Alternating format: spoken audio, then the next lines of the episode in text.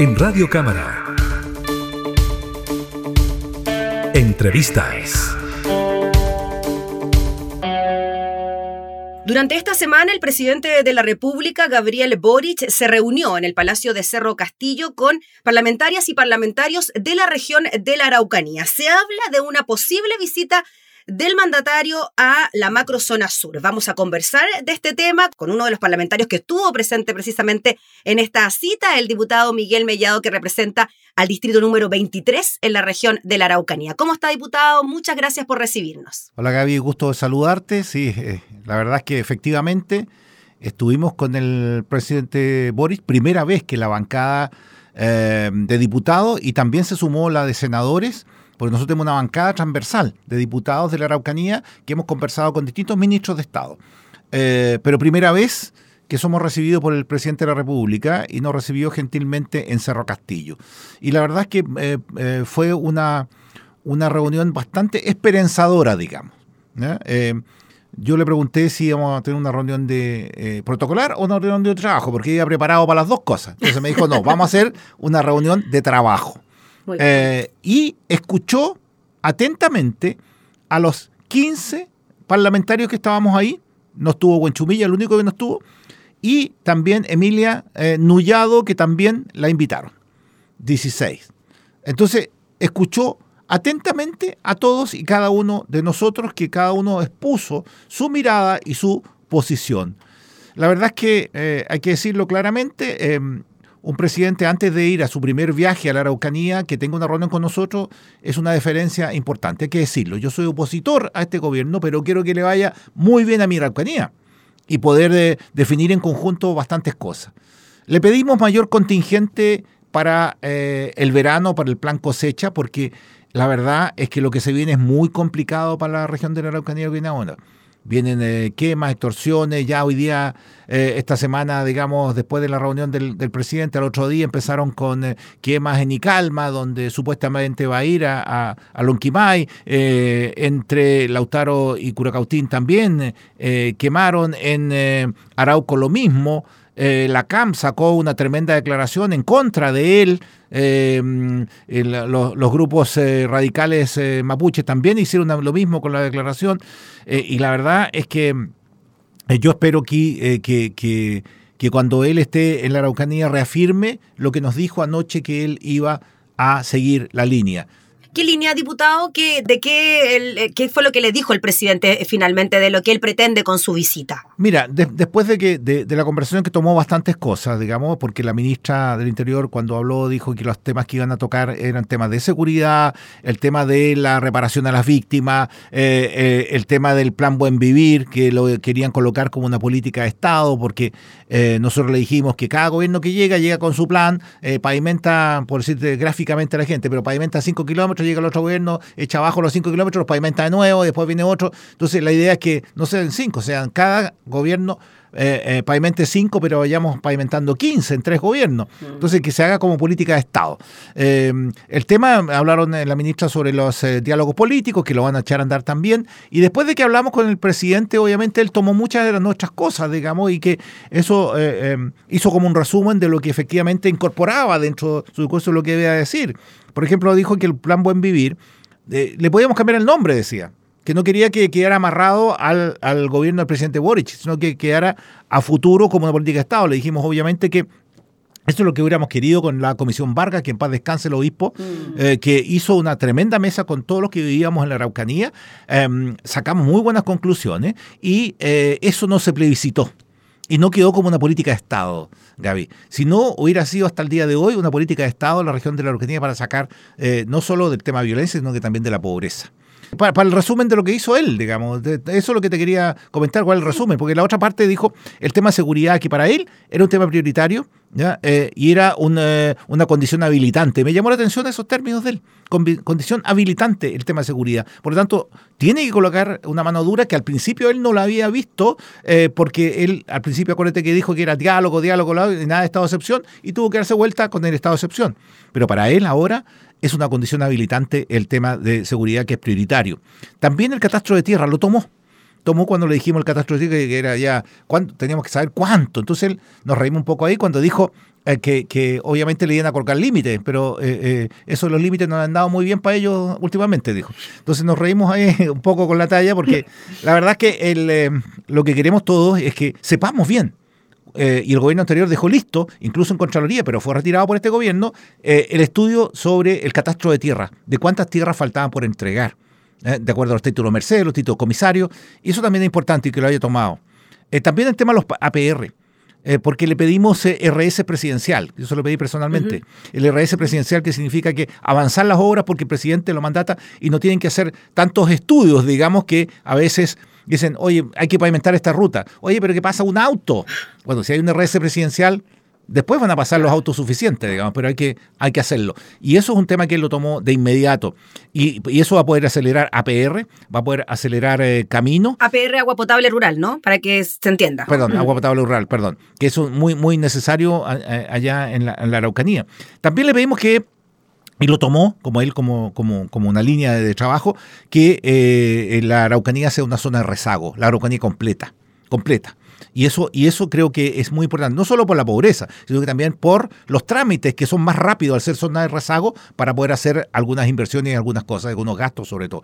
Y creo que es importante eh, em, esos, eh, esos, esos puntos, digamos, en los cuales tenemos que trabajar. Pero lo vamos a trabajar en conjunto, eh, Gaby, y que, y que em, él dijo que íbamos a reunirnos periódicamente para ir monitoreando porque le dijimos que teníamos reuniones con las ministras, con distintas ministras de Estado, eh, la, bancada transversal de la Araucanía, que estaba desde Iricañanco hasta los republicanos, eh, y eh, queríamos tener líneas de acción para poder nosotros también cooperar en esto. Todos queremos, todos los que estábamos ahí, no había ninguno que no quería eh, buenas intenciones para poder eh, eh, lograr sacar a la región de la Araucanía del, lugar que está tanto en pobreza como en violencia y terrorismo. Diputado Miguel Mellado, en cuanto a lo que usted nos comentaba, ¿no? Del estado de excepción, se habló de una medida más permanente, de alguna modificación sobre aquello, se lo pregunto porque sin ir más lejos, durante esta semana ya tuvimos una nueva aprobación del estado de excepción. Entonces, ¿qué pasa con eso? Bueno, eh, te quiero comentar que eso se va a aprobar hasta, mm, hasta marzo al menos. Se lo pedimos, se lo pedimos a la ministra de Interior por lo menos hasta marzo por el Pero renovándose cada 15 cada 15 días. lo que pasa es que, mira, nosotros en la bancada transversal tuvimos una reunión con el jefe de la Defensa Nacional. Eh, y dentro de la pregunta que le hicimos es que si efectivamente para ellos era complicado que la renovación sea cada 15 días o no que era el argumento que escribía la ministra para hacer lo que después te voy a contar. Eh, y él dijo, no, no es problema para nosotros, es un tema administrativo político de ellos. Nosotros estamos programados en el largo plazo. O sea, la Fuerza Armada ya tiene una programación de largo plazo. Que se trunca si esto no se da, pero ya la tienen a largo plazo. Eh, y lo que la ministra quiere hacer, porque lo que hizo con nosotros hace dos semanas atrás, una conversación eh, de algo prelegislativo, no tiene ni siquiera un proyecto colocado, listo para presentarlo. Es una idea. La primera idea era una, un quinto estado de excepción, pero el quinto estado de excepción no voló. El quinto estado de excepción era sin nada de lo que tiene en estos momentos, solamente con las Fuerzas Armadas, tipo casi eh, infraestructura crítica. Eh, y no voló porque, porque en la próxima constitución van a haber cuatro estados de excepción, no cinco. Entonces el quinto no iba a volar a futuro. Y en, lo que en lo que quedó es que la idea de ella es que en este estado de excepción que estamos renovando cada 15 días, eh, lo que quieren hacer ellos es que haya una indicación a este estado de excepción que una vez que se renueve alrededor de 4 o 5, eso lo colocamos de acuerdo, dijo 4 o 5 veces, se renueve por 60 días. Pero después, en esa renovación de 60 días, se le quiten atribuciones al jefe de la defensa como eh, la restricción de movilidad, la restricción de tener el toque de queda, etc. Nosotros dijimos que no, que no. Y eso también se lo preguntamos al general, eh, diciendo, oiga, usted tiene que tener las herramientas para usarlo en cualquier momento. Si de repente le piden una reunión eh, política en, en, en, Caragua, en el sector es alto, donde está tomado por la CAM, usted obviamente va a decir que no, pero si no tiene las atribuciones para hacer eso, lo van a hacer igual. En cambio, puede negar esa posibilidad si efectivamente tiene las atribuciones. Creo que aquí hay un tema que, que, eh, por, por, por, no venir cada 15 días a rendir cuenta, eh, quieren patearlo 60 días, pero quitarle atribuciones a las Fuerzas Armadas y nosotros no lo vamos a permitir. Eso no. Pero sí le, pedimos y le exigimos mayor contingente eh, para, para, porque esto de las cosechas es complicado, porque hay que decirle a la gente del resto del país que el 49% del trigo que se produce en el país se produce en la región de la Araucanía. Y además, eh, eh, lo que sucede en la región de la Araucanía, cuando tú quieres cosechar, muchos pequeños y medianos no tienen la maquinaria y tienen que arrendarla y vienen del norte no, vienen cosechando de Curicó, de Talca, etcétera, van bajando hasta llegar. Si hay temas de inseguridad, no van a ir y se, van a quedar las cosechas sin sacar. Entonces, este es un tema agroalimentario realmente complicado e importante para que esos eh, contratistas de servicio vayan, ¿cierto? Porque tienen ahí dando vuelta una, maquinaria de 200, de 300 millones de pesos, digamos, dando vuelta para poder eh, cosechar y eso no quieren perderla y tampoco los agricultores quieren perder su cosecha que tanto le ha costado durante todo el año. Diputado Mellado, finalmente, y en relación a, la reunión que tuvieron, ¿se habló de la visita o va a ser una visita que más bien va a quedar como, no en el anonimato, no es que no se sepa de la visita, en algún momento se va a saber, pero no se va a entregar información previa, cómo se va a manejar, se va a reunir allá el presidente con parlamentarios, parlamentarias, víctimas de la violencia, grupos mapuches, ¿se habló algo de eso? A ver, el itinerario en sí eh, no, no, se mantuvo eh, en privado, digamos, ellos no esbozaron, obviamente, que se van a reunir en Mayeco y en Cautín, eh, y que se van a reunir con, obviamente, con las víctimas de la violencia, con comunidades, ¿cierto? van a estar en forma separada en la provincia de Mayeco y en la provincia de Cautín, dos con reuniones distintas, pero con personas distintas también. Va a tratar de ir a alguna, alguna obra importante que ya esté lista para, para, para echarla a andar o para empujarla, ¿cierto? Con el famoso RS que le pedimos. Eh, sí, yo creo que si va a temas, eh, a esos temas, digamos, está, está bien que empuje, porque ya el gobierno hace ocho meses que no parte en la región de la Araucanía, tuvo partida en falsa.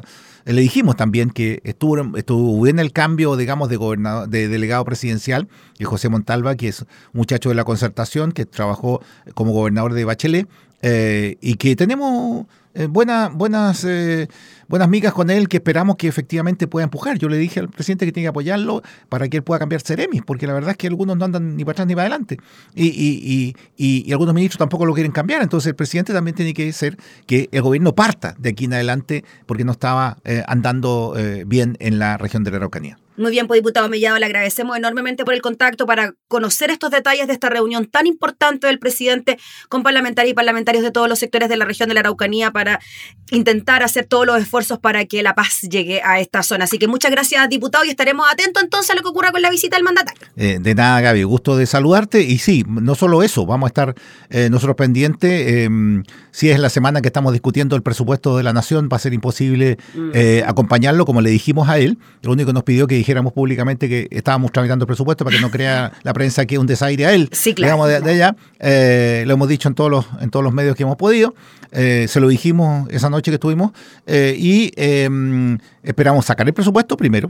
Y segundo, ojalá que a la región de la Araucanía le comience a ir bien. Esperamos y trabajar en conjunto porque eso es lo que nos pide la gente, que atravesamos los puentes para poder eh, eh, lograr que la Araucanía salga de donde está. Gracias, diputado, que esté muy bien. Encantado, gusto saludarte. Era el diputado Miguel Mellado, representante de la región de la Araucanía, hablando entonces sobre la próxima visita del mandatario a la macrozona sur. Entrevistas en Radio Cámara.